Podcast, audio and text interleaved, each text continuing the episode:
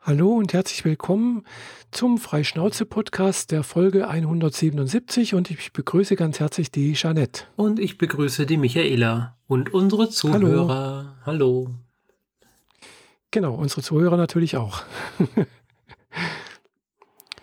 ja, zwei Wochen sind rum und äh, es hat sich auch wieder nicht viel ergeben, so wie es aussieht. Nee. Zumindest was unsere Themenliste angeht, aber okay. Irgendwas finden wir ja immer wieder. Ja, ich hatte die letzte Woche Urlaub, aber oh, eine Woche Urlaub ist fast wie keine Woche Urlaub. ja, gut. Es waren auch fünf, es waren auch vier Tage äh, frei, mehr oder weniger. Also es waren vier Tage arbeitsfrei und ein Feiertag und vier Tage Wochenende. Ja, neun Tage genau, also frei. Also ich hatte auch vier Tage. Ich hatte auch vier Tage Wochenende wegen Brückentag und äh, da ist bei uns ja eh immer in der Firma so, geschlossen. Ja, das kommt noch oben dazu. Ja, aber äh, ich habe mir einfach in die, der Zeit sehr viel vorgenommen und natürlich wieder mal nur einen Bruchteil von der, davon erreicht, weil die einzelnen ja, Tasks dann doch länger dauern, als man so plant. Schon fast wieder mhm. normal. Hab eine Nacht bei einer Freundin verbracht, damit man mal ein bisschen rauskommt. Mhm. Ich war mal wieder Essen in einem American Diner, aber nicht oh. im Diner, sondern wir haben es nur dort abgeholt. Ah. Leider, das mit dem ins Diner reingehen, das gibt es ja wahrscheinlich erst ab nächster Woche. Oder ab Mittwoch. Ja, kommt drauf so. an. Zahlen sehen ah, scheinbar ganz gut aus. Ja, also je nachdem. Ich habe mich gerade heute mal geguckt, wie das mit den Inzidenzwerten und welchen Öffnungsschritte möglich wären. Äh, also ja, Öffnungsschritt 1, glaube ich, fünf Tage und zwar fünf Wochentage, also Werktage am Stück äh, unter 100 dürfte in Gastronomie zwischen 6 und 21 Uhr öffnen. Wenn, weiß nicht, 2,50 Meter und so und so mhm. Größe und also unter gewissen Beschränkungen. Wir haben jetzt hier eine 7-Tage-Inzidenz, zumindest laut der Corona-App, von 86. Ja, Corona-Warn-App ist ja ganz Deutschland. Ach so. Gemeint, oh. Das muss im Landkreis sein. Mhm. Nicht. Äh, Ludwigsburg. Mhm. Und äh, also hier Bodenseekreis, der ist jetzt seit, seit zwei Tagen ist er unter 100. In Konstanz, die haben jetzt äh, seit letzter Woche haben die auf. Äh, und zwar Außengastronomie darf auch aufmachen, klar. Entsprechende, mit entsprechenden Regeln, die man ja vom letzten Jahr her alle kennt. Äh, bloß mit der Außengastronomie ist zurzeit ein bisschen blöd, weil, hm. ja. Wir haben einen Wert von 101. Ah ja. Ja, dann Allerdings vom, gemessen vom 6. Mai. Das ist jetzt schon wieder zehn Tage her. Ach, man muss auf der Seite vom RKI gucken. Okay, ich war jetzt auf baden-württemberg.de. Okay, da ist das RKI eigentlich äh, immer ganz gut. Die haben die, also die aktuellsten Zahlen, mhm. mal so sagen. Ah, das ist dieses schwarze Dashboard. Dieses dunkle. Genau. Ja, ja, genau. Moment. Dann. Das ist dieses experienceargis.com, bla bla bla. Und da sieht es um Stuttgart herum eigentlich noch relativ Dunkel rot aus. Ja. Ähm. Also Ludwigsburg bist du, gell? Ja. 110,7. Ha, da haben wir es. Ja, du hast recht. Ja, da ist noch nichts mit Geschäfte aufmachen. Also zumindest nicht nee, mit Ritterspro. Ja, aber es könnte schon sein, dass wenn es weiter so nach unten geht, dass es vielleicht auch im Laufe der mhm. Woche nach unten geht und dann vielleicht nächste Woche dann auch was passieren könnte da. Naja, jedenfalls war diese Freundin bei mir zu Besuch und mhm. äh, auf dem Heimweg meinte sie dann, ja, sie geht jetzt noch bei Kuhlmanns vorbei, dem American Diner direkt am Bahnhof in Ludwigsburg und holt sich da Burger mhm. und Gedöns. Ich so, wie, die, die machen, die sind auf? Da kann man was abholen? Bin zwei, dreimal dran vorbeigekommen aus Gründen, da war immer zu, also so richtig Rammel zu, da war nichts mit abholen. Und jetzt machen sie scheinbar äh, per am Tag vorher bestellen muss man. Ah, okay. Am Tag vorher bestellen und dann liefern sie oder man holt ab und man muss auch ein Zeitfenster sagen, wann man es abholt. Irgendwie mhm. 18.15 Uhr oder so, wann wird mhm. dann da. Und haben einen richtig geilen American Burger mit allem Pipapo gehabt. Aber ich muss sagen, ich mach's nicht nochmal. Weil ja. das Feeling ist nicht dasselbe, wie wenn man in dem Laden drin ist. Ja, das ist klar. Und nur des Essens wegen war es dann doch nicht so. Also es war gutes Essen, absolut nichts zu beklagen, wirklich. Mhm. Trotz geliefert und erstmal noch 15 Minuten nach Hause fahren, war immer alles noch warm genug und die Soßen waren da und von allem war genug mhm. dabei und so weiter. Aber trotzdem, das ruiniert mir das Bild vom Kohlmanns, dass ich lieber warte, bis er wieder aufmacht und ich mich bei dem reinsetzen kann, damit das mega positive Bild in meinem Kopf erhalten bleibt. Mhm, Klingt ja. komisch, ist aber so. ja. ja, kann ich verstehen, gell. Also, ja, also ich, ich war jetzt gerade auch überrascht. Ich war vor, vor unserer Aufnahme hier, war ich noch schnell bei meinem Hausarzt unten. Und ich habe ja auch in der Nähe auch noch ein, auch ein, äh, ein McDonalds äh, zum Beispiel. Und dann sehe ich da ein Auto um die Ecke fahren, äh, Lieferservice McDonalds. Gell? Mhm. Da habe ich gedacht, heu, seit wann gibt es denn das? Ja, das machen die schon länger, auch hier. Aha, das habe ich jetzt das allererste Mal gesehen, weil so andere Lieferservice, Pizza-Lieferservice, die fahren, die sehe ich haufenweise. Gell? Mhm.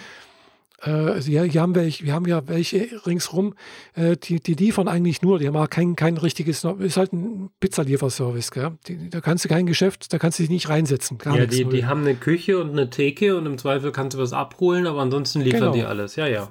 Genau, und die haben fünf oder sechs Autos teilweise, so kleine Seicento oder Cinquecento oder so, so winzige Fiats halt rumfahren, mhm. gell?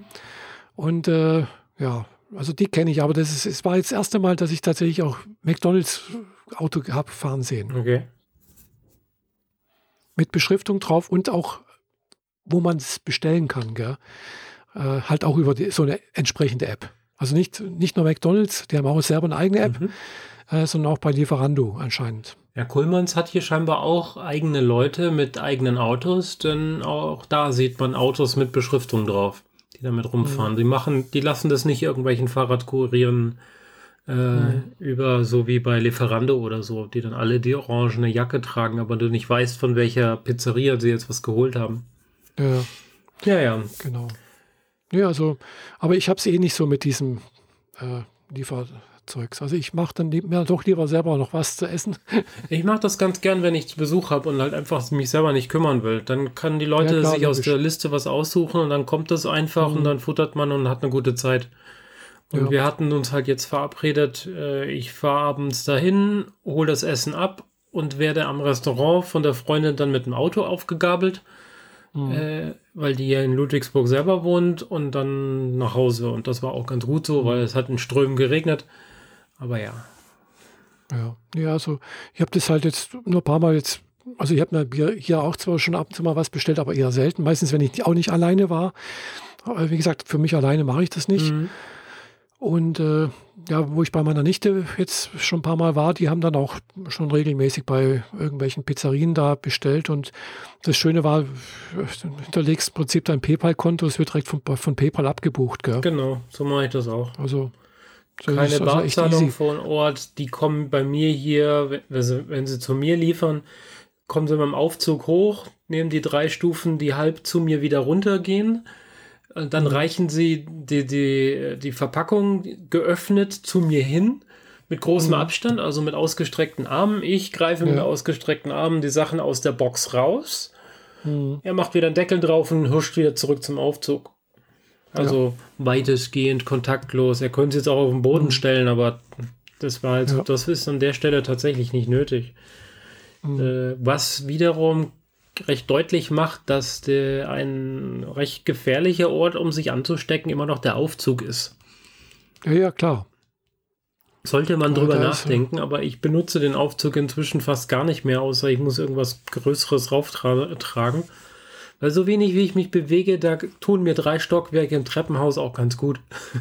ja, also bei uns in der Firma auch, da habe ich auch schon ein paar Mal gedacht, weißt du, es ist ein Stockwerk vom Keller in, in, in Erdgeschoss sozusagen. Gell? Mhm. Und da gibt es halt schon Kolleginnen, also ehemalige Kolleginnen, die sind dann regelmäßig mit dem Fahrstuhl hochgefahren. Für den einen Stock. Also bis ich bis, Genau, also ein Stockwerk. Da weißt du, aber wirklich ein riesiges Treppenhaus, wo da jetzt nicht irgendwie schwierig ist zu gehen oder sonst irgendwas, sondern gut, die, wo ich jetzt an, an die Kollegin denke, die war auch ziemlich übergewichtig.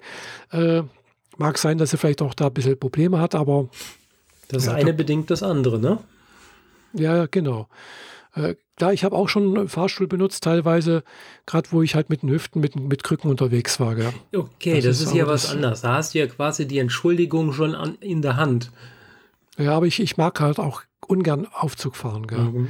Also wenn es nicht gerade im zehnten Stockwerk ist oder sonst oder, oder auch ein bisschen weniger, äh, also so ein, zwei oder auch manchmal drei, kann, ich, kann man schon noch zu Fuß gehen. Mhm.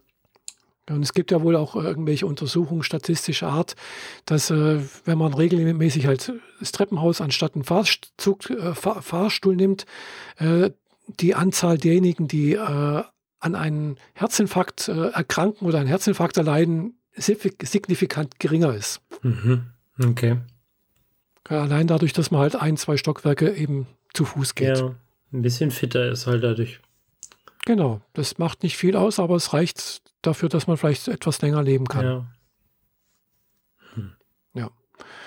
Genau. Also, ja. Ähm, Gut, andererseits hm. natürlich jetzt vor zwei Jahren in Japan, äh, da war es halt auch so in dem Hotel im zehnten Stock oder nee, im 13. war ich, glaube ich, äh, wo es kein Treppenhaus gibt, so wie bei uns hier, sondern bloß ein so Nottreppenhaus, mhm. wo wirklich alles nur über Fahrstuhl geht. Äh, da, da musst du fahren. So ein Treppenhaus, wo man vor allem nur reinkommt, aber nicht mehr raus, außer im Erdgeschoss. Wo du halt nee, nicht ins mal das. Treppenhaus Es ist nur ein Außentreppenhaus. Es ist nur eine Nottreppe. Ah, okay. Es gibt kein Treppenhaus im Sinne, wo du raus oder rein kannst, sondern es ist nur so eine Nottreppe draußen äh, am Gebäude, wo du halt, wenn es brennen sollte, sozusagen das Gebäude verlassen okay, kannst. Verstehe. Ansonsten alles mit Fahrstuhl. Mhm. Und äh, ja, gut, es waren auch vier Fahrstühle da, so ist nicht. Also Aber trotzdem, man, man muss sich halt schon darauf einstellen, man muss eventuell ein bisschen warten. Ja. Ja. Aber das hat sich auch noch erledigt. Das ist halt so, so, so schnell komme komm ich da auch nicht wieder hin. Auch wenn ich es mir demnächst wieder leisten kann. Mhm. Ja, den Urlaub habe ich die meiste Zeit damit verbracht, äh, am, am, Rover rumzuschrauben. Ah ja, ich habe Bilder gesehen, mhm. ja. Und Videos, vielleicht? Nee, Videos habe ich nicht gesehen. Ich habe bloß auf Instagram mal ein paar Bilder gesehen. Und ach ja, Video auch irgendwie hat sich da die Kamera bewegt, gell? Genau, also der kleine Raspberry ist jetzt in den Turm hochgewandert. Ich benutze jetzt einen Raspberry Pi 3 unten ah, und ja. einen Zero oben, weil ich da die ganze Verkabelung und so weiter mir ersparen will, sondern nur eine Stromleitung mhm. raufziehe und gut ist. Und der kann, der obere Raspberry kümmert sich dann alle, um alles, was oben ist, nämlich die Kamera und äh, zwei RGB-LEDs, mit denen ich die Linsenfassung einfärben kann. Also er kriegt dann so ein äh, HAL 9000 mäßiges rotes Auge. Oder auch grün oder blau oder jede Farbe dazwischen, die man sich so zusammenmischen kann. Mhm. Genau. Und äh, Kamerakopf drehen und wenden geht alles gut. Und äh, ja, habe noch so ein paar weitere Details fertig gemacht, die ich fertig haben wollte. Ähm, seit heute habe ich jetzt ein neues Projekt von der Firma auf dem Tisch, das mich sehr viel mhm. Zeit kosten wird. Deswegen habe ich den Rover erstmal zur Seite gestellt, da er mich nicht ablenkt und ich nicht auch zwischendrin mal eine Stunde dran mache, sondern ich muss jetzt hier dieses Projekt durchziehen. So. Mhm. Deswegen war es mir wichtig, dass ich im Urlaub möglichst viele Dinge erledige und nicht mehr so halbe Baustellen überlasse, sondern die Sachen, die ich angefangen habe, sollten alle fertig sein, damit ich ihn dann fertig in die Ecke stellen kann. Und nach dem Projekt kann ich dann an weiteren Elementen weiterbauen, aber die sind quasi ihre eigene Baustelle. Ja, es wird Zeit, dass der Regen hier aufhört, damit ich nochmal mit dem äh, ganzen Spaß hier in den Sandkasten kann weil jetzt mit drei Kameras an Bord macht das ja auch schon erstaunlich viel Spaß. Und er hat ähm, USB-Lautsprecher reingekriegt und jetzt quatscht er auch noch. Ah ja. Also ich habe eine, eine Bibliothek, eine kostenpflichtige Bibliothek äh, mit Soundfiles äh, mal gekauft, beziehungsweise so Online-Abo für einen Monat gemacht und mhm. ganz viele Roboter-Stimmen und Samples runtergeladen, die für den Rover irgendwie passend sind auch ein paar Stimmen von Wally und Nummer 5 und noch ein paar andere Sachen. Mhm. Und die sind alle auf der SD-Karte. Und die kann ich jetzt alle remote abrufen. Also der Sound kommt nicht aus meinem Handy, sondern aus dem Rover selber. Ah, das ja. macht dann auch noch cool. ganz viel Spaß, hoffe ich. Er klingt ein bisschen schepperig, aber ja, ist ja klar, die, die Lautsprecher sind in diesem Plastikgehäuse und die Außenwände ja, können alle ein bisschen das wackeln. Das wird mehr scheppern. Und der Originale hat ja, glaube ich, auch keine Lautsprecher, oder? Nee, der hat ein Mikrofon. aber er hat keinen Lautsprecher, weil ähm, da ist ja niemand, der ihm zuhören würde. Wer weiß, vielleicht doch. Natürlich nicht. Ähm, nee, das ist eher ja was für abends bei den Conventions. Dann stelle ich ihn auf ja, Party-Modus. Dann ähm, im Unterboden kommen jetzt noch Lichter rein, auch RGB, sodass er so Regenbogenlicht mhm. auf dem Boden projizieren kann. Also so, äh, dann wird er ein bisschen zum Spaßmobil. Mhm. Weil, wenn, wenn wir dann abends halt äh, Disco-Licht anhaben, dann stelle ich ihn auf Disco-Licht und lass ihn ein bisschen so ein bisschen nach links drehen, ein bisschen nach rechts drehen, den Kopf drehen und so weiter. So ein bisschen tanzen mhm. quasi und dann ist das ein kleiner Spaß am Rande, bis der Akku leer ist. Ja, noch schöner wäre es natürlich, wenn er jetzt auch noch irgendwie Cocktails servieren könnte. Äh, Raum hätte er genug und stark wäre er auch genug. Also ich, also ernsthaft, ich habe schon überlegt, ob ich ihn einfach meine Tasche tragen lasse. Aber ähm, das mit dem Verschütten ist ein Problem. Ja. Da bräuchte man so einen Getränke-Gimbal. Äh, mhm. Aber so, so, so ein R2D2 äh, Barkeeper-Aufsatz fehlt ihm hier noch. ja, nee. Ja, ist ganz spaßig. Ähm, jedes Mal, wenn ich durch den Sandkasten gefahren bin, finden die Katzen den Rover total toll. ja, er fährt durch den Sandkasten. Dann kann man sich ja denken, warum. Ja, ja. Hat interessante Gerüche dann an mhm. sich. Die Katzen gehen, also zumindest einer von den beiden, geht immer total steil auf die Schuhe, wenn man nach Hause kommt. Also der schmeißt sich da rein, steckt den Kopf in den Schuh rein und reibt sich dran, als gäbe es nichts Gutes, nichts Besseres. Und äh, das passiert dann hier mit den Reifen, wenn ich mit dem Rover zurückkomme. Mhm. Genau. Ja, ist aber doch, ist eine Katze, keine, kein Hund, gell? Ja, ja. Zum Glück. Ein Hund sich drauf wirft, ist der Rover kaputt. Alles kommt drauf an, wie groß der Hund ist. Ja, gell? stimmt. Ein Stockwerk unter mir hat ein Pärchen sich einen kleinen Hund geholt. Ich weiß nicht genau, was für eine Rasse. Flach eingedrückte Nase, relativ faltig. Aber das Ding ist halt so halb so groß wie meine Katzen. Wenn überhaupt. Kein Mops in dem hm? Fall. Kein Mops. Ich muss mal googeln, wie sieht ein Mops aus? So wie der Hund von der Sabine. Äh, ja, doch. Nur in schwarz. Ah ja. Ganz hm. in schwarz. Und die Mopsbilder, die ich hier sehe, sind alle hellbraun mit einem dunklen Gesicht. Ja, die gibt es in allen möglichen. Ja, also. es ist ein Mops. Und der ist mhm. noch ein Babymops, also ah, ist er noch kleiner. Deswegen so faltig. ja, gut, der hier ist ja auch, also die Bilder, die ich hier sehe, sind auch alle irgendwie von faltigen Dingern, aber Höhe bis 36 Zentimeter und weibliche bis 30 Zentimeter. Ja, noch ist er kleiner. ja, äh, da habe ich mal im Scherz gemeint, wenn er groß ist, wird er mal ein Briefbeschwerer. ja. Wenn der sich, also der könnte auf meinem Rover spazieren fahren, das ist gar kein Problem. Das ja. können die Katzen auch. Die finden es nur irgendwie nicht so lustig, wenn die, wenn die Servos so schnell sich bewegen. Mögen die nicht. Das, ja, das glaube ich, ja, dass die da vielleicht ein bisschen schreckhaft reagieren. Ja, nicht richtig schreckhaft. Das ist eher so, was willst du? Ich gehe jetzt mal woanders hin, mach mal einen gechillten und laufen dann, also tapsen ganz langsam von Rover runter und laufen dann irgendwo hin.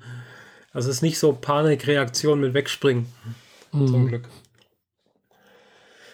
Ja. Naja, dann geht's ja. Wenn sie da nicht gerade in Panik ausbrechen und äh, hier äh, irgendwas dann noch kaputt machen, wenn sie vor Panik irgendwie da nee. abhauen. Gibt dir, also das erste YouTube-Video, das ich gepostet habe, da ist er ja schon durchs Wohnzimmer gefahren und die Katze äh, auch so, was ist denn das? Was ist denn das für ein komischer neuer Mitbewohner? Der kommt auf mich zu. Der kommt ja richtig nahe na gut, dann gehe ich mal so drei Schritte nach links. Also so völlig gechillt. ja. ja, sonst. Ich habe ein neues Buch angefangen, nachdem ich äh, die Helden der Nation endlich durch habe. Aha. Die Helden der Nation, was ist das? Äh, die Helden der Nation war das Buch, äh, das man als Verfilmung der Stoff, aus dem die Helden sind, kennt. Die Geschichte Nichts. über die Mercury 7, die ersten ah, okay. amerikanischen Astronauten wie sie. Ah, okay. Hm. Ja, genau. Also von den Testpiloten auf der Edwards Base äh, mit Chuck Yeager in, im, im Gefolge oder angeführt von dem werden dann die Astronauten ausgewählt. Dieses ganze Trainingsprogramm machen sie durch. Und äh, das Buch bildet auch sehr schön ab, ähm, wie es den Frauen dabei geht, wenn sie immer nur darauf warten, dass entweder ein Beamter vorbeikommt und sagt, ihr Mann ist tot oder ihr Mann nach Hause mhm. kommt und die restliche Zeit verbringen sie vorm Fernseher wie die restliche amerikanische Bevölkerung. Ähm, Mit der Zigarette in der Hand und einem äh, Whiskyglas in der Hand. Ja, und alle anderen äh, Pilotenfrauen um sich herum. Weil, weil genau. immer einer macht ja irgendwas. Das heißt, die anderen sind quasi safe. Das heißt, mhm. äh, eine der sieben Frauen ist am Bibbern und die restlichen sechs äh, versuchen ihr die Medien vom Leib zu halten weil die ohne Rücksicht auf Verluste die Vorgärten zertrampeln und riesen Antennen in den Vorgarten stellen und äh, ins, äh, aufs Dach klettern und aus dem, ins Dachfenster reinkrabbeln und all solche Späße. Mhm. Die haben ah, sich ja. in der Zeit halt wirklich gar nichts, äh, äh, die, ja, wie, wie man so schön sagt, äh, denen war alles egal. Hauptsache Bild, Hauptsache irgendwas geschrieben.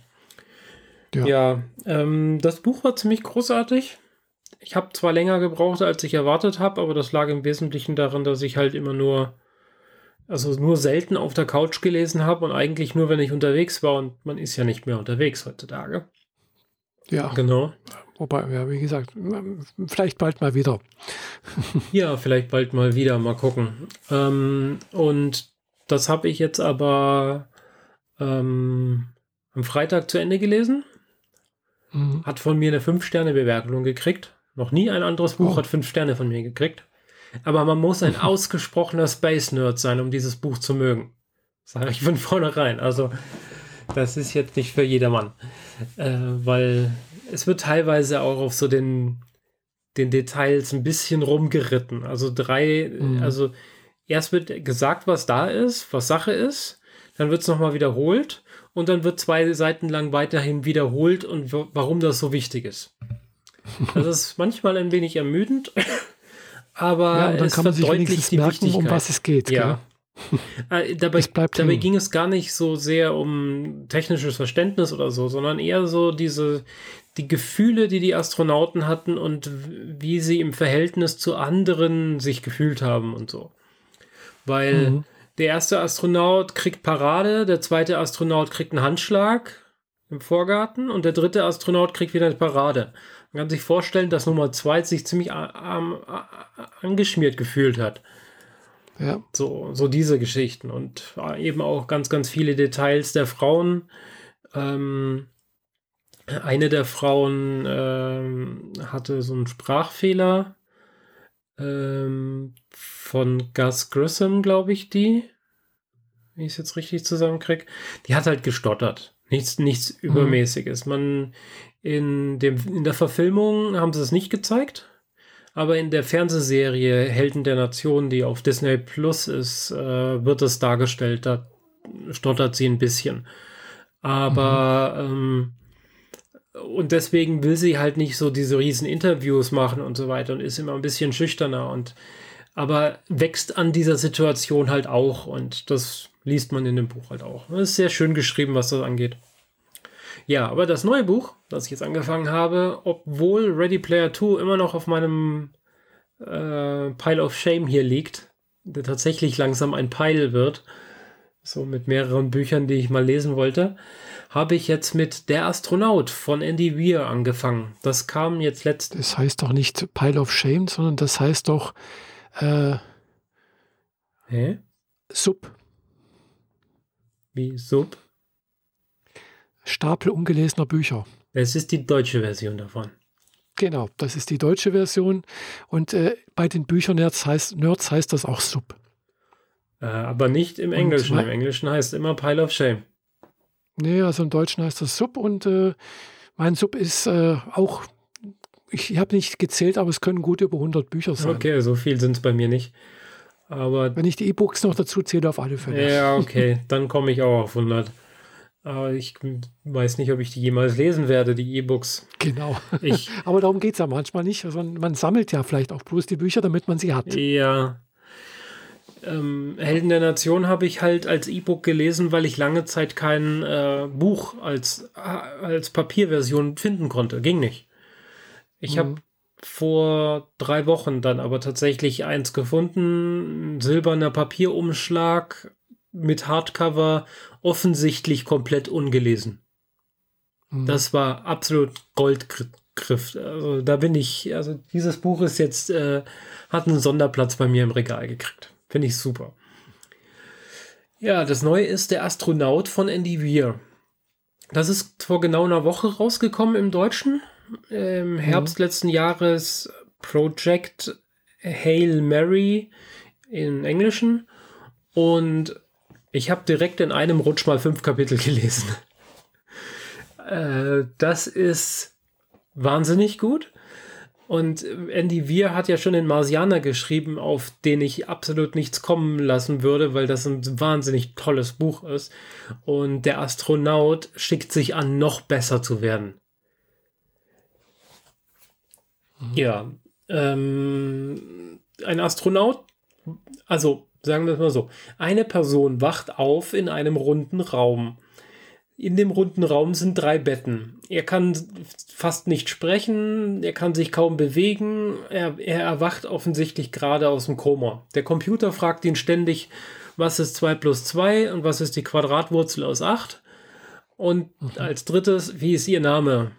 Letzte Frage braucht etwas länger, nämlich ein paar mehr Kapitel, bis er auf seinen eigenen Namen kommt.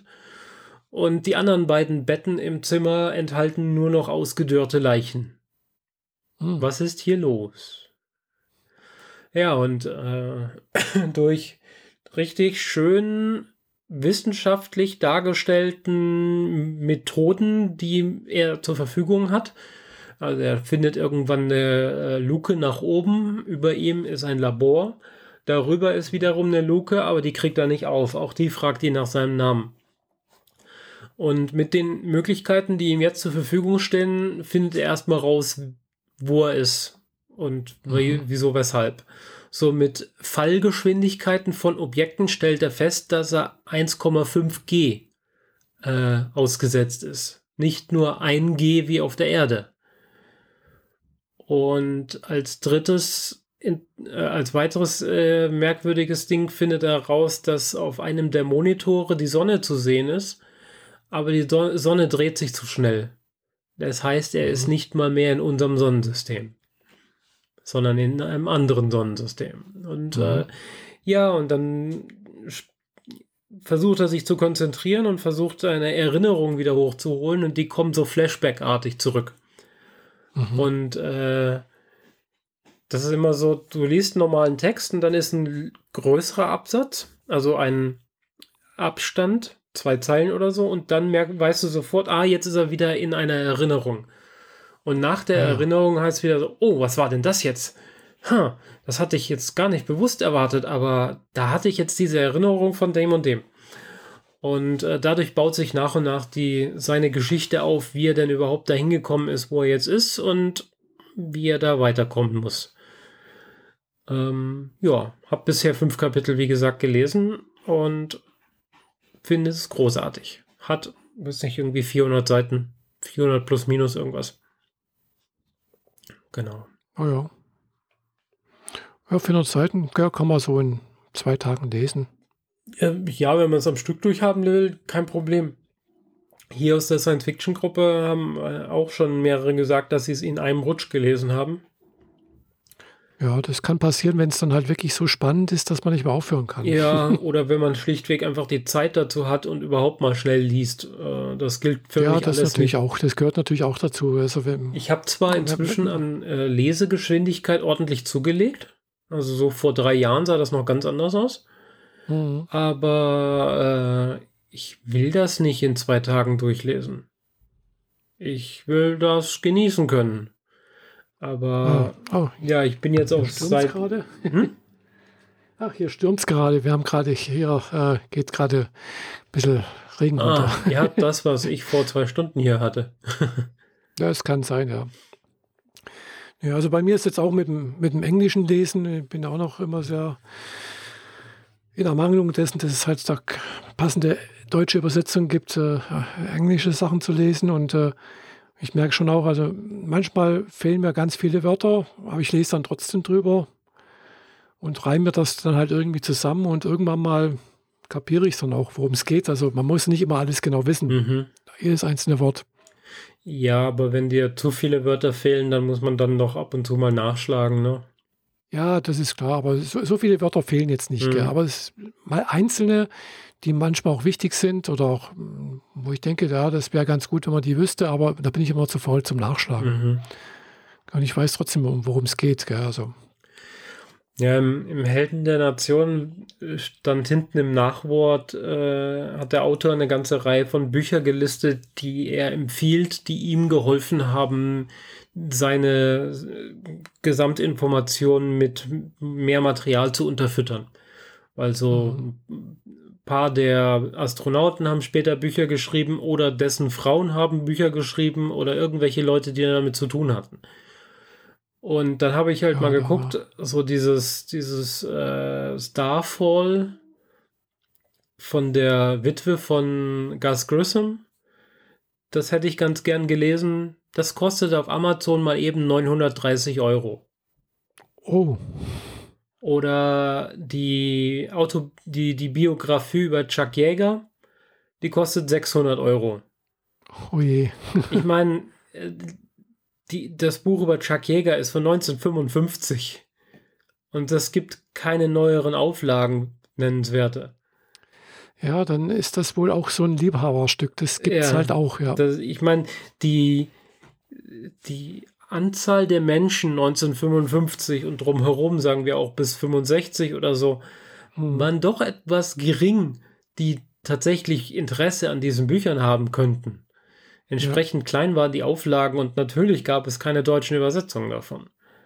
Hm. Ja. Und später gab es halt dann Bücher von anderen und die wurden dann aber in, in der Hypewelle mit übersetzt, aber die finde ich gar nicht so interessant. Ich will so die Anfänge mitkriegen und so. Ja, heißt halt, man guckt sich um und findet das dann vielleicht irgendwann mal als, als E-Book irgendwo. Ich meine, Bücher, die so alt sind, sind im Zweifel inzwischen gemeinfrei. Ah. Und in der. Gemeinfrei heißt also, zumindest hier in Deutschland und ich glaube in Amerika ist es ähnlich, Mhm. äh, weiß ja nicht ganz genau, äh, 70 Jahre. Ja, das ist nicht mehr viel. Es sind noch vier Jahre für Ja. dieses 1955 Buch. Ja, hast recht, ja. Das ist äh, neun Jahre vor meiner Geburt. Ich bin jetzt se- 57. Das heißt dann, ja, es kommt dann schon hin. Das ist dann nicht mehr so weit hin. Mist. Ja, aber ähm, ja, im Zweifel gibt es das halt noch irgendwo anders als E-Book oder so. Muss ich mal gucken. Ja, also, Aber dann müsste ich es mich jetzt schön, auch wieder durchs Englische durchquälen. Ja, ja, es ist immer noch schön, wenn es dann noch E-Books gibt, gell? Mhm. Äh, aber ich ärgere mich halt jetzt äh, zurzeit eben halt auch über einen deutschen Verlag, der halt, ja gut, es ist ein gutes Recht, äh, das nicht als E-Book herausbringt, gell? Das, was ich gerade lese. Mhm. Äh, nur als gedrucktes Buch und dann, ja, und dann ist auch die deutsche Version, sagen wir mal, glaube ich, zwei Bände hinter der englischen E-Book-Version. Mhm. Also dann lese ich es dann doch lieber gleich auf, auf, auf Englisch äh, als E-Book. Und im Zweifel, wenn es mich wirklich, wenn ich es dann nochmal lesen möchte, dann kann ich es immer nochmal danach nochmal in Deutsch Ja. lesen und mir als in Deutsch zulegen. Weil, ja, wenn man es, also mir geht es halt oftmals so, wenn das so eine Serie ist, dann möchte ich jetzt wissen, wie es weitergeht. Gell? Und vor allem, wenn das dann der eine Band endet und ich weiß, okay, es gibt noch ein Folgeband. Da möchte ich halt nicht irgendwie warten bis, was weiß ich, ein halbes Jahr, bis, das nächste, bis der nächste Band dann rauskommt. Ja, muss doch nicht sein. Weil im Zweifelsfall ist dann sozusagen das Interesse hat dann nachgelassen und dann lese ich es vielleicht dann auch nicht mehr, gell? Oder ich, oder ich komme halt nicht mehr richtig rein. Ich weiß noch nicht mehr, worum es dann gerade geht. Äh, mir fehlen dann wieder ein paar irgendwie Zusammenhänge. Da müsste ich eigentlich gerade wieder von vorne lesen. Tja.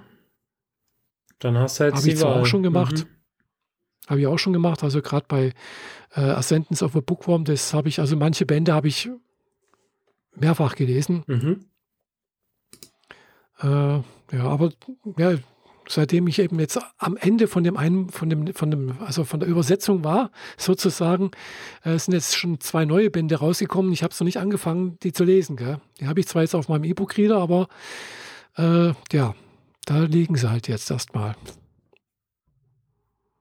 Dann musst du dich halt ja, mal ranhalten, auch, damit dein Pile of Shame nicht mehr größer wird. Ja, wie gesagt, ich bin jetzt zurzeit immer noch beim bei meiner, äh, beim Schleim mhm. am Lesen. Und äh, da bin ich jetzt am vorletzten Band, Band 9. Äh, wenn ich Glück habe, schaffe ich, wenn ich den Band 10 schaff, fertig bin, dann ko kommt dann auch gerade der Band 11 raus. Der soll am 22. Juni rauskommen, habe ich gerade gesehen. Also auf Englisch. Mhm. Und 18 Bände gibt es bis jetzt in Japan. Kannst du hoffen, dass überhaupt mal alle übersetzt werden und so weitergegeben werden? Ja, bis jetzt sieht es ganz gut aus eigentlich. Gell? Ist sehr erf erfolgreich, die Serie. Äh, es wird veröffentlicht bei Yen Press. Und Yen Press gehört inzwischen zu Kodansha. Also dem japanischen Verlag, der auch das, äh, die Rechte in Japan hat. Mhm. Na gut, dann machen die das mal so nebenher. Ja, hoffentlich. Ja. naja. ja gut, so viel zu den Büchern. Ich habe gerade mal ein bisschen äh, gesucht, aber auch in der International Library of E-Book Library habe ich es jetzt nicht finden können. Zwar Bücher über die diversen Mercury-Schiffe Freedom, Friendship, Aurora und Sigma. Mhm. Äh, die haben ja den, den Kapseln quasi beim Start immer einen Namen gegeben und über, zumindest hier sehe ich mal vier als Empfehlung jeweils quasi ein 250 Seiten Buch über den jeweiligen Flug. Da geht dann, mhm. da gehen sie aber dann halt auch hart in die Details rein. So. Ach ja, und Liberty Bell. Das ist natürlich auch noch eine. Dann sind wir hier schon bei fünf. Fehlen noch zwei. Mhm. Hm. Naja, was soll's. Du guckst ja. YouTube. Ja, ich gucke ganz viel YouTube. Zurzeit hauptsächlich ganz viele Sachen über Spoiler-Sachen, äh, über äh, The Time I Got Reincarnated as a Slime. Mhm. Oder gelegentlich auch mal irgendwelche Sachen mit äh, ja, zur Zeit mal bin ich irgendwie auf Modellbau gekommen, zufälligerweise. Hat mir der, ich weiß nicht, der YouTube-Algorithmus mal vorgeschlagen. Und äh, bin da halt auch auf, auf, einen Kanal gekommen, den du ja auch kennst, hast du vorhin im Vorgespräch gesagt, RC Testflight. Und äh, der hat haufenweise Videos über selbstgebaute Flugzeuge, Schiffe. Da habe ich mir halt mal zwei Sachen angeguckt. Einmal, wie er so ein, so ein Ground-Effekt äh, Flugzeug, Fluggerät äh, zusammengebastelt hat mit einem LIDAR-Sensor. Und da war ich eigentlich weniger über diesen Ground-Effekt-Flugzeug äh, äh, fasziniert, sondern eher, wie dann die Aufnahmen von dem fliegenden Objekt äh, mit Drohnen gemacht wurde. Mhm. Weil das sah einfach so genial aus, also wie das, das Ding halt, halt, fliegt und nebenher fliegt die Drohne, das sieht man dann auch mit anderen Aufnahmen, aber und man sieht das Ding fliegen äh, praktisch wie, ja, das sah einfach gut aus. Ja, da bist du jetzt äh, genau in so ein Video reingerutscht, äh, wo, wo irgendwas gebaut wird und irgendwas gezeigt wird, aber das eigen, also das geradezu faszinierende ist, äh, wie darüber dokumentiert wird, weil dann hol, holen die Amis sich halt jemanden, der so First-Person-View Drohnenflug machen kann und nebenher genau. fliegt und äh, ja. im Zweifel das sehr viel besser kann als das gebastelte. Aber deswegen sieht das Video umso besser aus, weil ruckelfrei ja. und absolut smooth. Und man Mhm. kann halt auch Perspektiven zeigen, die sonst halt gar nicht möglich wären, weil die, Ja. das Objekt, das gebaut wurde, ist im Zweifel ähm, überfordert mit dem Gewicht einer eigenen Kamera, geschweige denn eine Kamera, die, die noch nach, von außen auf sich selbst filmt.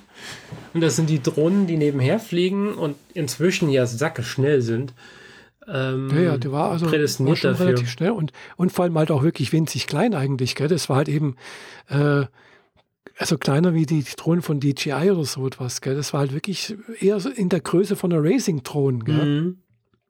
Und der Typ, der da das gesteuert hat, äh, ja, wurde dann halt auch gesagt, ja, der macht das berufsmäßig, gell? der macht halt wirklich nur solche Aufnahmen mit, wirklich mit, er hat halt eine, eine, so eine 3D-Brille auf und da sieht das dann halt auch, äh, wie es halt im, im, im, im, Drohnenrennen halt auch gemacht wird. Er, er sieht das halt alles direkt, gell? In, in einer Erst First-Person-Sicht halt. Ja, ja, ja. Und äh, das sah echt gut aus. Gell? Und auch wirklich ganz smooth, wie du sagst. Und äh, keine, also keine großen äh, Vibrationen drin oder sowas. Sehr sanft alles. Äh, war, war gut, fand ich. Mhm. Und äh, ja. Und das letzte, was ich dann auch noch ge ge geschaut habe, das war eben nicht nur jetzt äh, hier, äh, auch wenn es Testflight heißt, hat er ein Schiff gebaut, irgendwie so was irgendwie selbst gesteuert, auch mit irgendwie halt irgendwelchen einen Kurs abfährt auf einer in einer Bucht oder so. Mhm.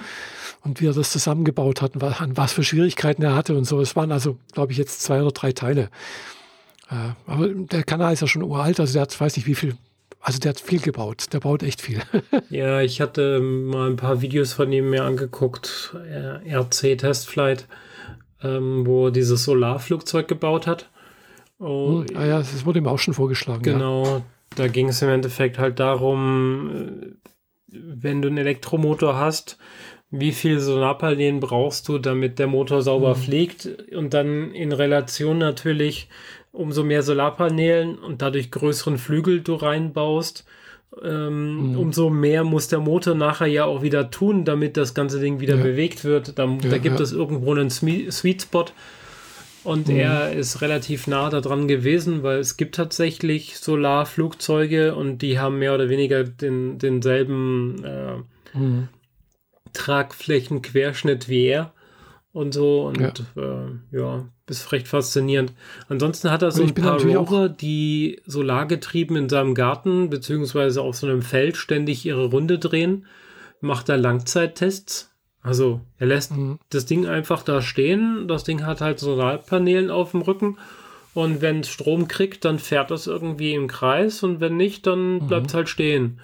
Auf die Ah ja. Art und Weise hat er schon diverse Getriebe geschrottet, weil sie solchen Langzeittests nicht äh, standhalten.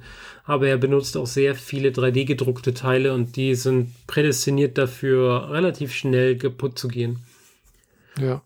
Ja, also klar, mit, wie du sagst, eben mit den, diesen Drohnen und so etwas, da kann man ja auch relativ schnell dann auch das hochskalieren auf äh, normale Größe für Menschen, dass man da reinsitzen kann eventuell. Und äh, ja, die, der, der YouTube-Algorithmus schlägt ja dann auch solche Sachen teilweise vor. Mhm. Und da bin ich dann halt eben auch auf sowas gestoßen wie, ja, jemand baut sowas, also in so eine Racing-Drohne in, in groß halt, dass man reinsitzen kann. Mhm. Und äh, wo ich dann das erste Video gesehen habe, es waren auch zwei Teile, äh, das erste Video mit dem ersten Testflug, habe ich gedacht, hm, die Location kenne ich doch. Das ist doch hier die Messehalle in Friedrichshafen, gell? Mhm. Ja, und das zweite Location war dann irgendwo in, in Kroatien, wo sie dann halt auch wirklich so eine Racing-Drohne, also in groß, die ist wirklich abgehoben, die ist geflogen, es saß jemand drin, also zuerst haben sie natürlich eine Puppe gehabt und dann aber zum Schluss saß jemand drin und die haben dann Loopings machen lassen, gell? Also, also einmal gerollt oder Loopings, gell? Äh, mit jemandem drin. Also war schon interessant, gell? Und äh, das geht sowas heutzutage. Und äh, was man dann auch YouTube vorgeschlagen hat, waren halt eben auch alternative Antriebe, so von äh, so, sogenannte äh, Plateless-Fans. Mhm.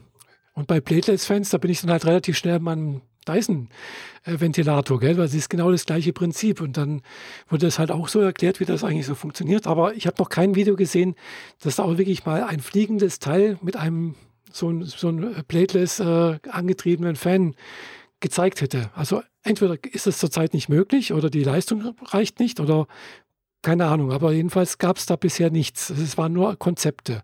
Auch ältere, also Konzepte im Sinne von, das, was da, das Video, was da vorgest das vorgestellt hat, ist auch schon ein paar Jahre alt. Also es wurde nicht weiterentwickelt oder hat es zu nichts geführt.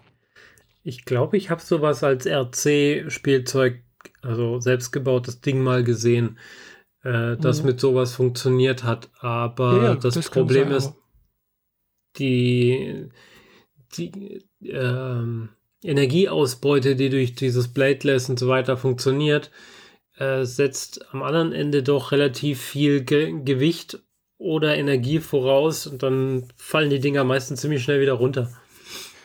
Ja, ich vermute mal da, weil es geht ja, ja, ich weiß es nicht, gell, dazu kenne ich jetzt die Aerodynamik zu wenig. Mhm. Die Idee ist natürlich schon toll, dass du einfach diesen Ring hast ja, und an der Seite strömt halt diese Luft raus äh, durch einen schmalen Schlitz und durch diese Ding, also dann wird halt die Luft durch den Ring mitgezogen sozusagen. Gell? Und je, je stärker das rausströmt, umso mehr wird mitgezogen. Gell? Äh, ich kann mir aber vorstellen, dass da halt sehr viel Leistungsverlust ist eigentlich. So dass man wahrscheinlich gar nicht die Leistung erbringen kann von diesem Motor oder sonst irgendwas oder Gebläse, dass es so stark bläst, dass da genügend Luft durchgezogen wird. Das, also, das wäre jetzt so meine laienhafte Idee darüber. Das Ding ist, eigentlich funktioniert der Dyson ja so, dass unten er hat ein paar Schlitze, entweder im ja, Griff, ist ein Ventilator. Moment, äh, entweder im Griff oder halt im Ständer, je nachdem, ob es der, der Handföhn ist oder der große Ventilator. Mhm. Er hat unten einen Ventilator drin, der die Luft durch den Sockel durchzieht und dann in diesen Ring. Und der genau. geht durch einen schmalen Schlitz nach hinten. Und äh, in diesem Ring erzeugt, wird dadurch ein Sog erzeugt. Und der Sog ist stärker als die Energie, die der Ring selber hatte. Damit, damit sich allerdings äh, fortzubewegen, ist wiederum eine ganz andere Geschichte, weil du kriegst zwar die Luft schneller durch den Ring geschoben, als du unten Luft nachgeschoben hast, aber dass das Ding dann noch fliegt, dafür muss es dann noch mal einen ganzen Faktor größer werden und dann weiß ich nicht, wie gut das wirkt. Ja, eben. Mhm. Also, ja, also ich habe noch nichts äh, gesehen, was da irgendwie geflogen wäre. Also wirklich geflogen wäre. Auch keine Drohne oder sonst irgendwas mit so Bladeless-Ding. Äh, vielleicht gibt es das, vielleicht klappt es das, äh, keine mhm. Ahnung. Aber ja, gut. Ansonsten habe ich auf YouTube noch alles Mögliche angeguckt. Ja, wenn man da einmal so einsteigt, dann findet man ja richtig tolle und faszinierende Videos, teilweise auch relativ alt. Ich habe letzt mir angeguckt, ähm, die Spruce Goose, das Holzflugzeug. Ah ja, gut, das ist bekannt mit äh, Howard Hughes. Das äh, Riesentransportflugzeug von Howard Hughes, das existiert genau. ja noch. Und das steht in Amerika in einem Museum. ja. Beziehungsweise das Flugzeug stand da und die haben eine Halle drumherum gebaut und später noch ein ja. paar mehr Sachen in die Halle reingestellt, weil es ja noch Platz. Ist ja, glaube ich, auch das größte äh, Holzflugzeug der genau. Welt. Genau. Und immer noch. Ähm, und es war auch lange Zeit das größte größte Flugzeug, Flugzeug das jemals geflogen ja, ja. ist. Und ähm, also geflogen im Sinne, es ist mal, hat, hat mal kurz abgehoben und dann ist es wieder rein ins Wasser. Das ist ein Wasserflugzeug. Ja. Hat nur so einen kleinen Hüpfer gemacht. Ja, und da hat wahrscheinlich eben auch dieser Ground-Effekt geholfen, dass es überhaupt abgehoben hat. Das würde auch richtig fliegen, das ist nicht das Ding, aber da sind ja dann die Gelder ausgegangen und so weiter und ja, hat mhm. alles nicht so ganz funktioniert. Gut, Howard Hughes war ja im Prinzip auch so ein Self-Made-Millionär, äh, ähnlich wie heute äh, Elon Musk, äh, Musk gell? Hm, weiß nicht, ob Musk self-made ist oder ob der geerbt hat. Ich, nee, ich glaube schon auch. Also er hat viel Geld gemacht, das wissen wir ja.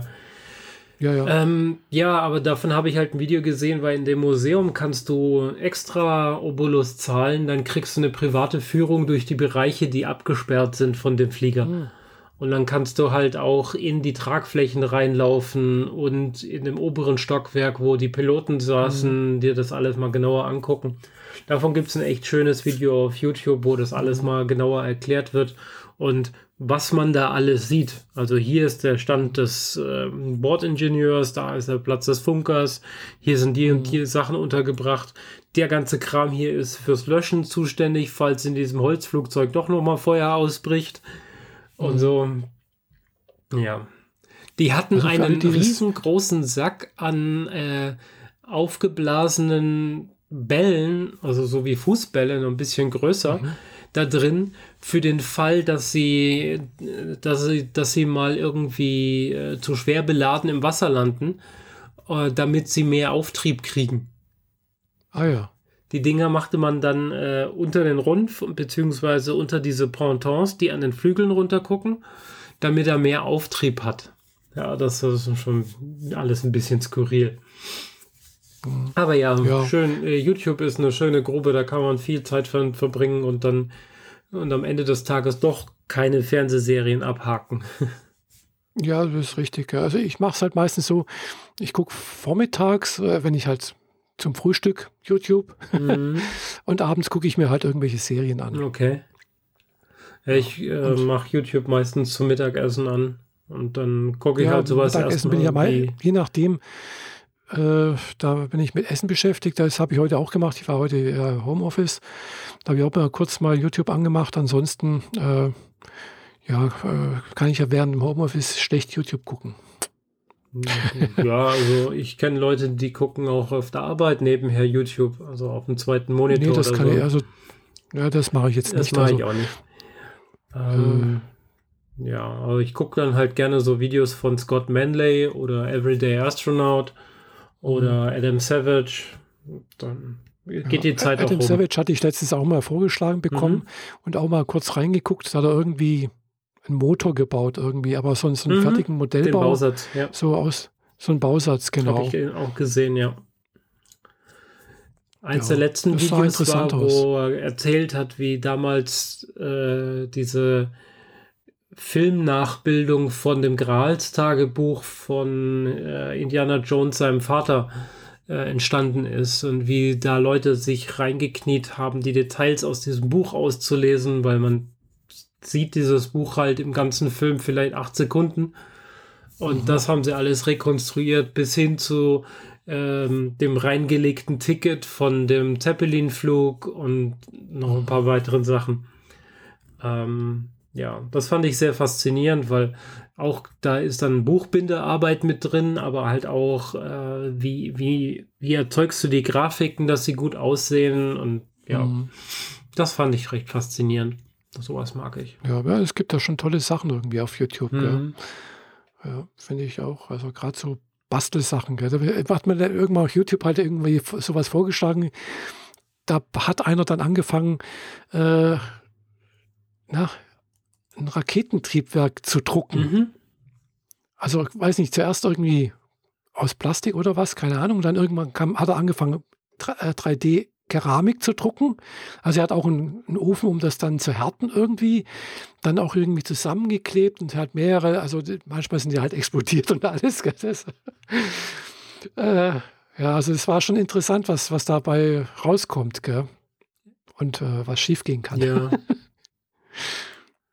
Ich meine, wenn man halt irgendwie äh, wärmesensitives Material benutzt, um da irgendwie was verbrennen zu lassen, dann wird es halt schnell schmerzhaft. Äh, Aber es kann, man kann wohl Keramik Ja, ja, drucken, das Es geht- gibt wohl irgendwie das so, geht inzwischen auch. Also du kannst Keramik, die in diesem Filament eingebettet ist, mit dem normalen 3D-Drucker drucken und das ganze Ding Mhm. dann in den Backofen stellen. Dadurch schrumpft es ein bisschen in sich zusammen, aber Genau. es kann dann aushärten. Dasselbe geht mit Metall auch. Mhm. Genau, irgendwie sowas war dann auch, hat er auch gezeigt, da gibt es dann eben dieses Filament und jenes und keine Ahnung was. Und ja, also genau, da wollte ich auch mal fragen, äh, so 3D-Drucker, was für einen kann man denn da empfehlen eigentlich so? Puh, da machst du einen Fass auf. Es ist immer die Frage, was willst du tun? Ja, ich habe eigentlich zum Glück keinen Platz, von daher brauchen wir die Frage nicht weiter. ich, äh, na, lohnt sich nicht. Ja, also Resindrucker, wenn man was viele, wenn man kleine, feine Sachen haben will und Filamentdrucker für eher so die handlich größeren Sachen. Ah, okay, weil da war halt eben, hat ein, wir auch schon letztens hatten mal, äh, so Figuren gedruckt, gell? Mhm. Und dann hat halt jemand dann die Sachen selbst gedruckt, wahrscheinlich Resin.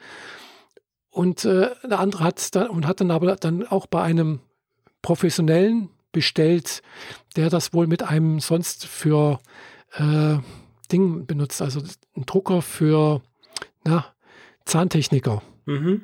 Das ist ein Resin-Drucker. Und, äh, ja.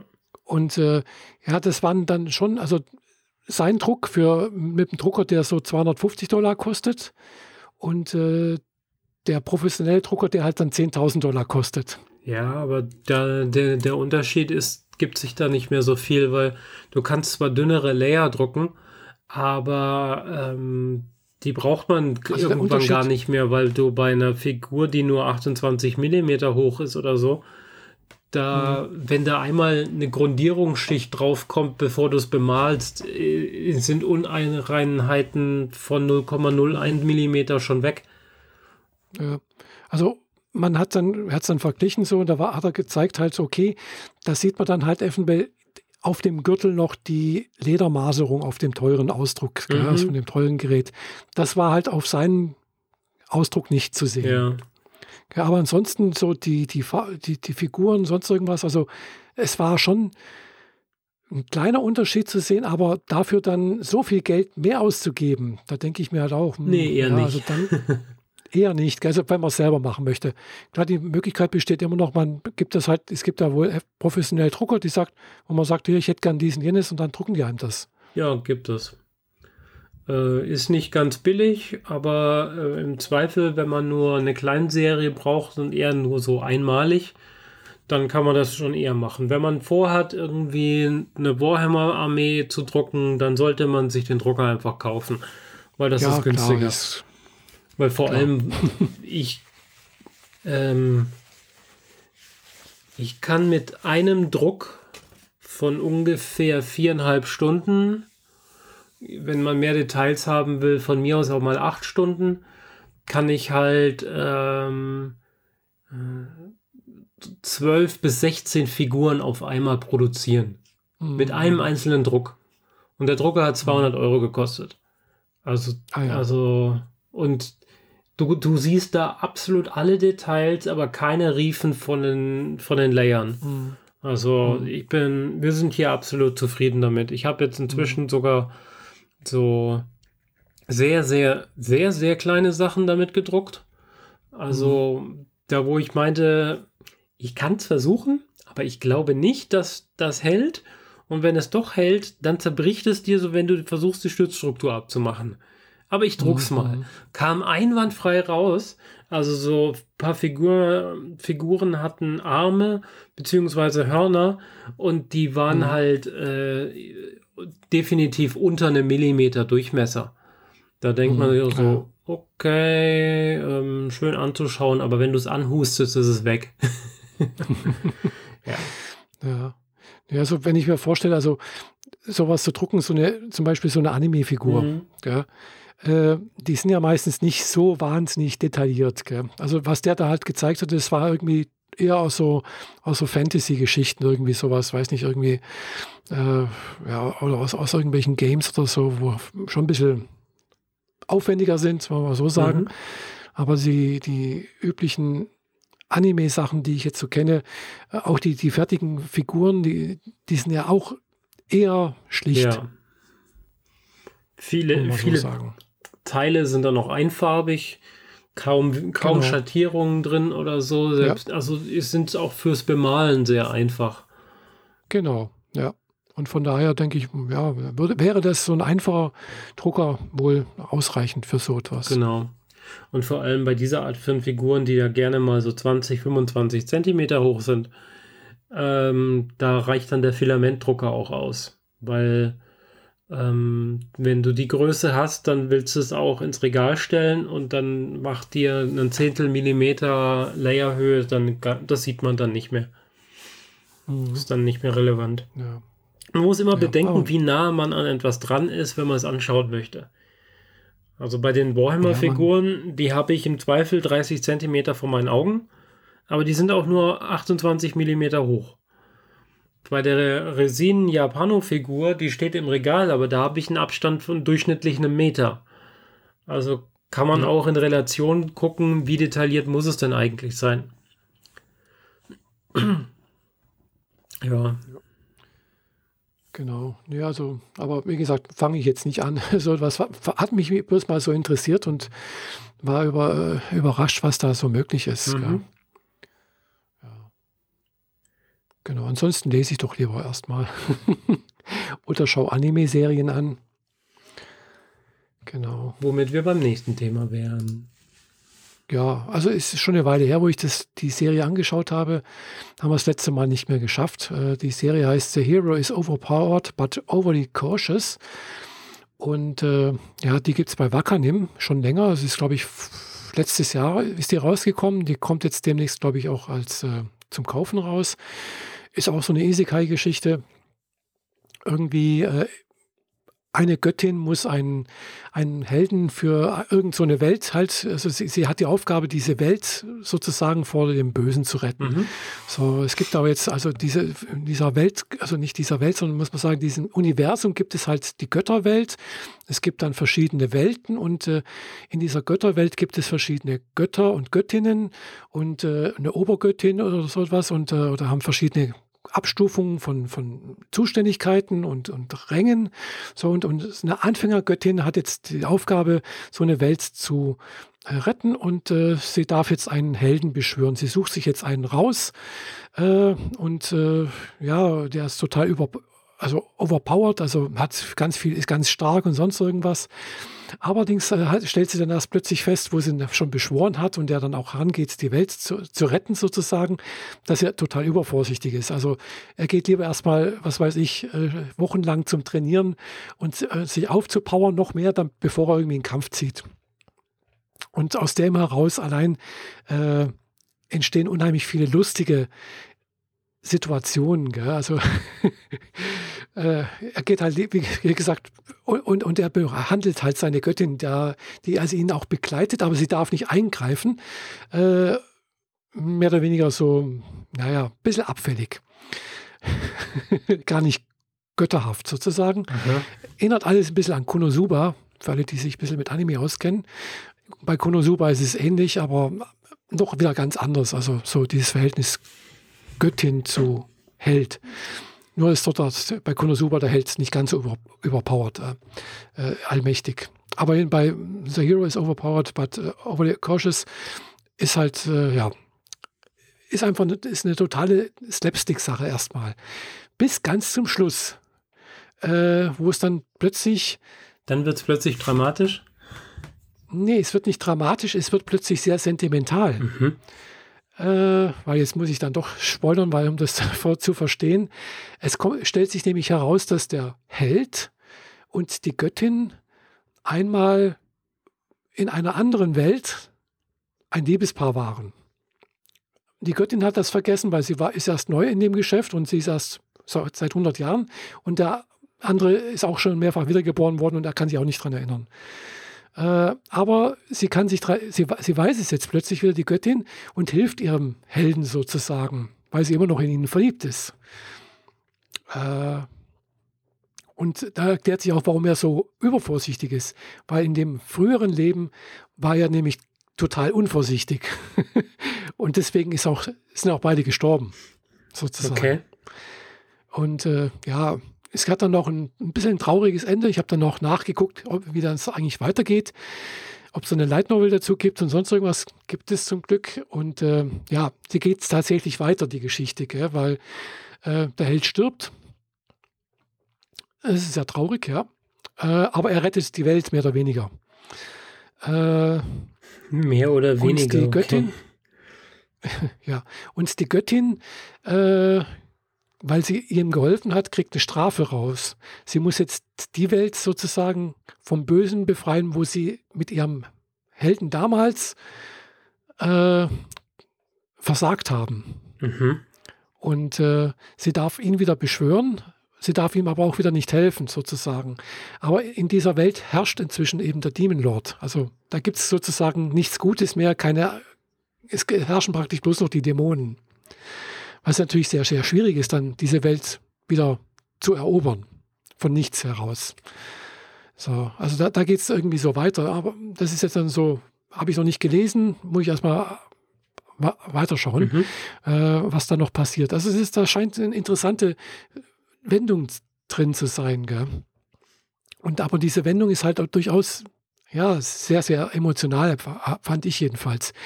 Ganz anders wie davor. Zuerst war es eine totale Slapstick-Komödie und plötzlich macht das so einen Twist. Gell? Mhm. Äh, ja, passiert halt wo ich gar nicht so drauf wo ich da gar nicht so drauf gefasst war. Gell? Aber der Twist war durchaus für mich auszuhalten. War jetzt nicht so, wo ich denke, oh, das halte ich nicht aus, sonst irgendwie, sondern es war schon so, oh, ah, so war das, okay. Und äh, ja, also fand ich ganz gut gemacht. Also hätte ich nicht gedacht, weil zuerst habe ich gedacht, wow, ja gut, ist halt so eine Slapsticks äh, übliche Komödie, Anime-mäßig. Äh, Gucke ich mir halt mal an, habe ich schon länger auf der Watchlist.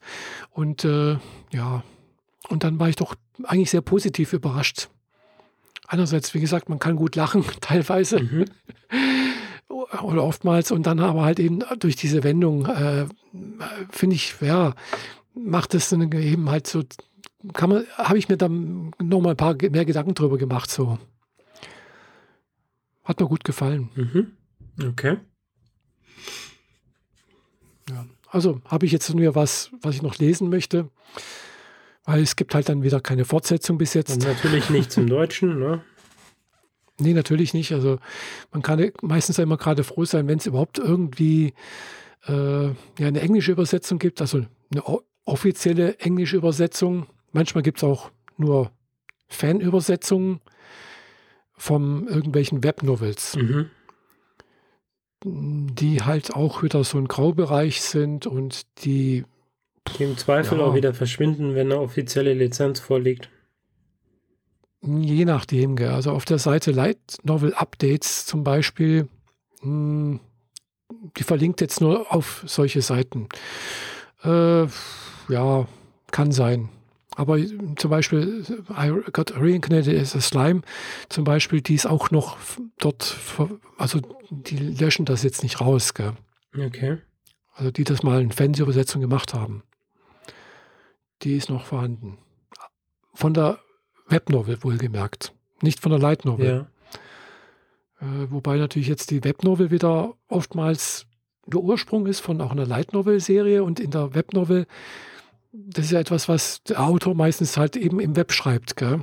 eben auf, äh, auf der Seite äh, Shosetsu Gasugoi oder nee, was ist eine andere? Ähm, Shosetsu Ninadu, hatte ich glaube schon mal erwähnt. Das heißt, wer der Romanautor heißt das auf gut mhm. Deutsch, wer der, wer der Autor. Und da kann im Prinzip jeder sich anmelden und kann schreiben, was er will. Und die meisten sind halt Müll, würde man so sagen. Ja. Aber ein paar entwickeln sich halt doch als so, als, als Brenner heraus, also als, als Ding, nicht als Brenner, als, als Ding, als, als werden halt in, berühmt, gell? Mhm oder haben an Zuspruch. So, und je mehr Zuspruch die haben, äh, umso eher ist die Wahrscheinlichkeit, dass eben aus dieser Webnovel dann halt eben auch wirklich eine Light Novel wird. So. Und dann wird es aber meistens halt nochmal überarbeitet. Weil in so einer Webnovel, die, die schreibst du ja meistens von Kapitel zu Kapitel. Gell? Du hast jetzt keinen großen Handlungsbogen drin über, was weiß ich, 20 Bände, sondern du überblickst vielleicht gerade ein Band oder was man dann, was dann später mal ein Band wird. Gell? So dass es dann halt eben, man merkt dann vielleicht auch, es sind Unstimmigkeiten drin. Ja, ja weil nicht weit das, genug in die Zukunft gedacht wurde für diese Geschichte. Genau. Genau. Und das kannst du dann halt, wenn eben so eine Light Novel dann als, als Buch wirklich rauskommt oder halt in einer Light Novel, also als gedrucktes Buch, das wieder überarbeiten, da diese Ungereimtheiten bereinigen, gell? sodass eben halt eine Light Novel oftmals eben wieder andere Sachen enthält wie eine, wie eine Webnovel. Mhm. Auch wenn es das gleiche Handlungsrahmen ist. Ja. Halt der Überarbeitung geschuldet. Genau. Mhm. Also ist manchmal besser? Äh, aber manchmal erfährt man dann halt auch gewisse Sachen erst in der Webnovel äh, oder weiß es in der Webnovel, sind, sind halt schon früher er, erwähnt äh, oder, und dann kommen dann in der Light Novel später oder also je nachdem, gell? das ist halt und äh, es ist halt bei, bei Slime ähnlich. Gell? Mhm. Wobei die, die Webnovel inzwischen eingestellt wurde.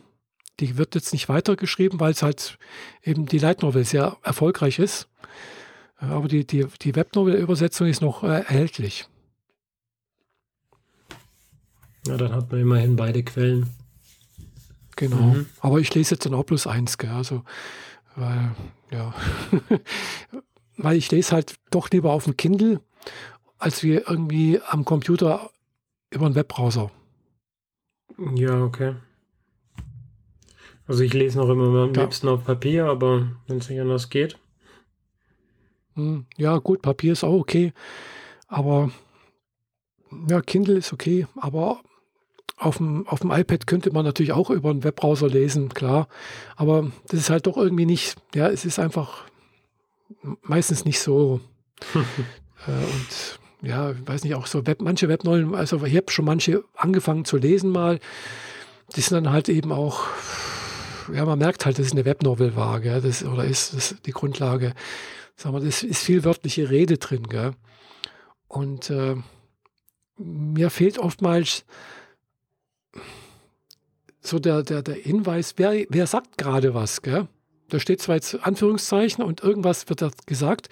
Normalerweise im Deutschen würde ich sagen, und bla bla bla sagt und, hm, und hat erwähnt und sonst irgendwas, weißt Dann weiß man wenigstens, okay, der, der sagt wenigstens was und der hier. Und manchmal steht da halt einfach bloß die Anführungszeichen. Ich weiß jetzt gerade nicht, wer sagt was. Mhm. Und das ist aber manchmal wichtig zu wissen, wer sagt jetzt was zu wem. Das kenne ich aus Romanen auch, aber da wird man dem, wird halt durch dieses der sagt und der erwidert. Und beim, ja, ja, genau. bei der nächsten Erwiderung wird es dann nicht mehr gesagt, weil du dann weißt, dass es jetzt ja. ein Ping-Pong. Mhm. Ja. ja, aber manchmal, wenn es dann zu lange geht, dann äh, geht das halt verloren irgendwie. Gell? Das ist aber leider in der Light Novel oftmals auch so. Okay. Da habe ich manchmal ein bisschen Probleme herauszufinden, wer sagt jetzt gerade was, aber das ist ein anderes Thema. Mhm. ja, nee, jedenfalls äh, die Anime-Serie The Hero is Overpowered, but uh, Overly Cautious kann ich echt empfehlen. Ist eine nette, mal so zwischendurch, äh, für gute Laune zu sorgen und dann halt eben zum Schluss noch ein bisschen Taschentücher sowas. okay. aber größtenteils einfach, einfach mal gut, äh, verbreitet gute Laune. Mhm. Ja. Ja, und äh, ich habe noch ein neues Hörbuch für mich angefangen. Was, wenn wir einfach die Welt retten? Von Frank Schätzing. Der spricht das auch und äh, unterstützt von noch einer anderen weiblichen Stimme, die ab und zu die, die Kapitelüberschriften nennt. Erzählt er halt, was ist denn gerade so klimamäßig unser Problem und äh, was auf uns zukommt, im besten Fall, im schlechtesten Fall und was wir alles tun könnten. Und das bezieht sich jetzt nicht darauf, äh, auf äh, Mülltrennung im eigenen Haushalt, sondern eher so in einem globalpolitischen Thema. Ähm, ist aber sehr, sehr eindrucksvoll, wie er es beschreibt, weil ist dann halt auch recht so lax mit der, mit der Sprache, so, ja, es gibt den Best Case und Worst Case, aber sind wir mal ehrlich, Hollywood mag nur die Worst Case, denn nur Worst Case äh, gibt Einschaltquoten und so weiter. Und deswegen gucken wir uns jetzt mal Worst Case an. Und dann springt er so eins, zwei, fünf, zehn Jahre in die Zukunft und dann nochmal zehn und nochmal zehn oder so. Oder nochmal fünf, nochmal fünf. Und wenn man das als Grundlage nimmt, dann äh, stelle ich mir meine Rentenzeit als ziemlich düster vor. Von daher ähm, kann ich das auch nicht jederzeit hören. Also wenn ich gerade irgendwie sowieso schon da niederliege mit meinen Emotionen, dann kann ich das Hörbuch jetzt nicht noch weiter hören, obwohl es lustig und äh, salopp erzählt wird. Frank Schätzing ist ja so einer, der, der kann das auch ganz gut. Kennt man auch aus dem deutschen Fernsehen. Da taucht er immer mal wieder auf bei irgendwelchen Wissenschaftsdokus und dergleichen. Aber das Thema ist zeitweise halt doch übel düster und ähm, ja, ist nicht für jeden Tag geeignet. Aber ich kann es empfehlen. Mhm. Gibt es als Hörbuch bei Audible und natürlich regulär als Buch. Was, wenn wir einfach die Welt retten? Genau. Mhm. Tja, lass uns die Welt retten. Nur die Frage, wie. Ja, da gibt es mehrere Möglichkeiten, denke ich. Am besten, indem wir nicht so viel CO2 verursachen und deswegen hören wir jetzt auf zu sprechen. Apropos CO2 verursachen und Energieverbrauch, äh, habe ich gerade heute irgendwo, weiß nicht, war das, glaube ich, sogar FAZ oder was, äh, gelesen, dass, äh, oder nee, woanders, äh, andere, äh, irgendwo hat mir halt äh, Google News irgendwie das vorgeschlagen. Mhm. Singapur hat, verbietet inzwischen äh, neue Data Centers, weil die haben unheimlich viele Data Centers, liegen aber in der Nähe des Äquators, noch war eben das Problem äh, der Kühlung. Ja. Und äh, aber über die, ja, dort in Singapur enden wohl 24 äh, Unterseekabel. Also ist wohl so ein, ein, Knotenpunkt für Data Centers wohl dort im, in dem ein Bereich. Ein beliebter Punkt, ja.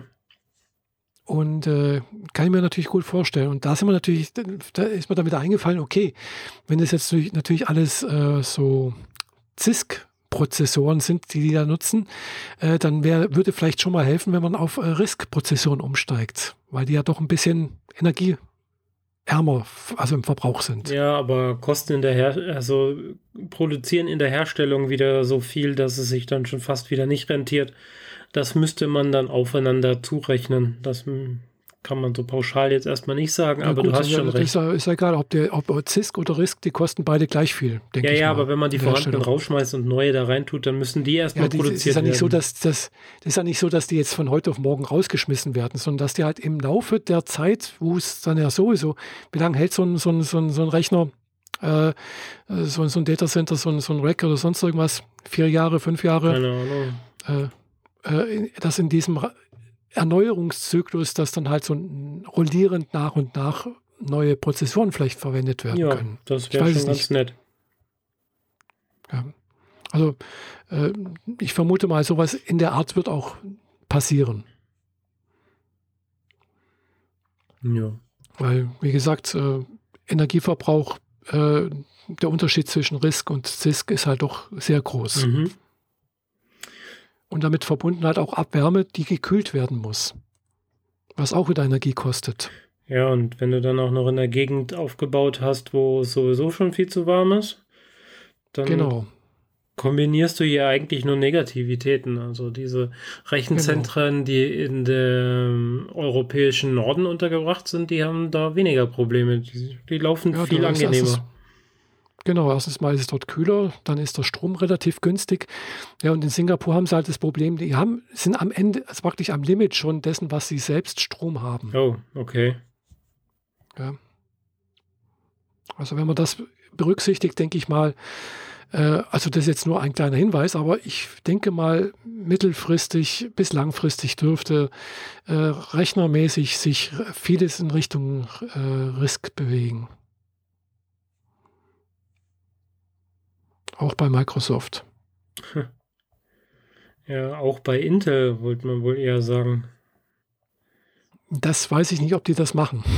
ja, die reiten das Pferd noch, bis es, bis es keine Hufe mehr hat. Möglich, ja. ja. Das ist aber gefährlich halt. Gell? Also sie haben sich zwar jetzt schon mal irgendwie Intel äh, als Austra Auftragsfertiger in, in Position gebracht, mhm. aber naja. Apropos Rufe, dann bringe ich dieses Thema jetzt doch noch, bevor wir dann endgültig zum Ende kommen. Ich habe mir neue Schuhe gekauft. Du hast neue Hufe. Ich habe neue Hufe. Ähm, ich habe immer mal wieder bei einer Arbeitskollegin ein paar Schuhe gesehen und auch im Internet immer mal wieder, aber die gab es nie in meiner Größe. Das Besondere sind, daran sind, dass die aussehen wie Sneaker, also ganz normale Chucks nur eben mit Absätzen.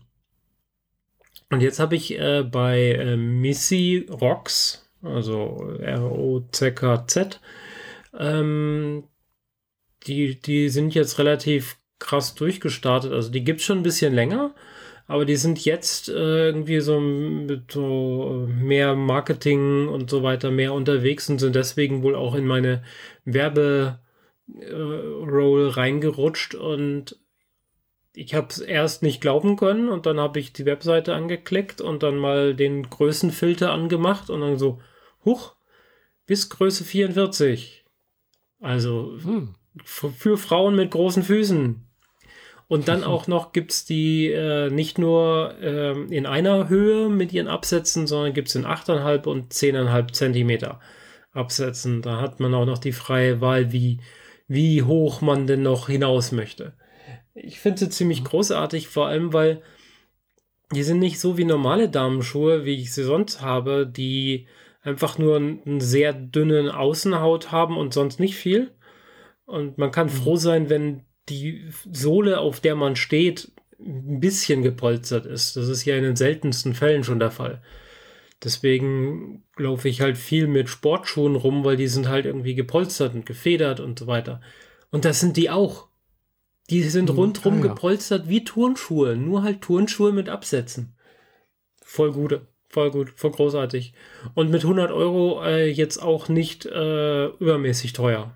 Also für schicke High Heels zahlst du auch sonst 100 Euro problemlos oder auch mehr. Ja, meistens, ja. Geht relativ schnell, also wenn sie ein bisschen. Ich habe mal zwei Buffalo-Paare gekauft, da hat ein Paar 160 Euro gekostet. Also mhm. die sind mit ihren 100 jetzt schon echt günstig. Und sie verteilen ständig irgendwie 5 und 10 Euro Gutscheine im Internet, äh, in den Werbe Werbebannern. Da muss man noch nicht mal den vollen Preis bezahlen. Genau. Mhm. Oh, cool. Aber tatsächlich habe ich sie noch nicht ausgeführt, weil es jetzt die ganze Zeit regnet und ich damit nicht raus will. ja. Und für einen Edeka-Einkauf sind es mir eigentlich auch zu schade. Das stimmt, ja. Also. Und dann die zwei Möglichkeiten, wo ich schick hätte weggehen können, äh, da hat es halt geschifft wie, wie Sau und da wollte ich sie nicht einsauen. Weil die haben eine weiße mhm. Sohle. Ah, wie halt bei Chucks auch sonst üblich. Aber Chucks nehmen es einem ja. nicht so übel. Gut, aber die Chucks werden nach einem Jahr, ist das Weiße meistens halt auch schon eher grau und äh, ein bisschen. Ja, aber die sind ja auch ein ganz anderer Gebrauchsgegenstand. Im Zweifel kannst du die Chucks nämlich in die Waschmaschine schmeißen. Das würde ich mit den Heels jetzt nicht tun. Hm, ja, wahrscheinlich, ja. Ja. Oder man kauft halt neue Chucks. ja. Ich habe eher die Erfahrung gemacht, ich, man, man, kauft eher mal neue, weil ja, ich habe jetzt schon zwei Paar, die haben dann irgendwann mal aus mir nicht ersichtlichen Gründen plötzlich äh, löst sich irgendwas mhm. oder äh, hat ein Loch bekommen, wo ich da auch nie, also ja, sehr seltsam. Ja, vor allem wenn man so auf die Zehenspitzen geht, dann geht links und rechts, faltet sich das Plastik so auf. Und an genau. der Stelle löst sich meistens dann alles andere auch auf. Vor ja. allem läuft da das Wasser rein, wenn man mal in eine Pfütze tritt. Das auch, ja. Ich hatte vorhin auch Chucks mal wieder an und es hat hier ein bisschen geregnet. Es war ein bisschen nass, also nicht sehr viel. Und dann irgendwann mal macht es so quitsch, quitsch, quitsch, quitsch. Mhm, ja. Löst sich es bei dir auch an den Hacken auf, also am hinteren Fuß? Ist mir auch schon passiert, ja. Die Innenseite, ist, meine ich. jetzt mm, auch schon. Also, wie gesagt, ist an allen möglichen Stellen schon mal auseinandergegangen. Mhm. Ja, aber dafür kosten sie auch bloß 40 oder 50 Euro. Was? Also ich muss immer 60 bis 70 zahlen. Oder 60 bis 70, ja, irgendwie sowas. Also unter 100. Ja, halt. unter 100 schon. Also ich würde auch für Chucks keine 100 Euro ausgeben, nicht mehr. Nee, nee. Ähm, ja. Aber das ist halt so ein Verbrauchsmaterial, was so nach einem Jahr, anderthalb irgendwie erneuert werden kann. Ja, ich finde, Schuhe sollten eigentlich schon ein bisschen länger leben, aber und das tun sie bei mir meistens. Aber ich wechsle auch sehr viel meine Schuhe durch. Also heute dies Paar, morgen jenes Paar. Also ich trage selten fünf Tage die Woche dieselben Schuhe. Also wenn ich denn mal rausgehen ja, ich müsste. schon. Ich, hab, ich bin da sehr, sehr äh, beständig mit dem, was ich anhabe. Also gerade Schuhe habe ich dann oftmals jeden Tag die gleichen. Ja, da bin ich da ein bisschen eigen. Ich äh, wähle dann die Schuhe passend zum restlichen Kleiderensemble. Also wenn ich ein rötlich oder dunkelrotes Oberteil habe, dann ziehe ich auch die weinroten Schuhe an und nicht die schwarzen so. Ja, Chucks passen zu allem. Von daher, ja, da brauche ich mir keine Aber du meinst machen. dann wahrscheinlich die schwarz-weißen Chucks, oder? Ja, die blauen, dunkelblau. Dunkelblau, hast du die? Okay. Mhm. Ja, die äh, Heels, die ich jetzt hier gekauft habe, die sind so schwarz-weiß wie die Standard-Chucks. Mhm. Ja. Na gut, ja. dann äh, haben wir heute mal wieder fast die anderthalb Stunden voll gekriegt. Ja. Heute anderthalb, gestern zweieinhalb. Da hatte ich noch ein Interview mit Sealight bei Sealights Eintopf ähm, über Transsexualität. Da kann man vielleicht mal nochmal rüber zappen zu dem anderen Podcast, wenn man da Lust hat.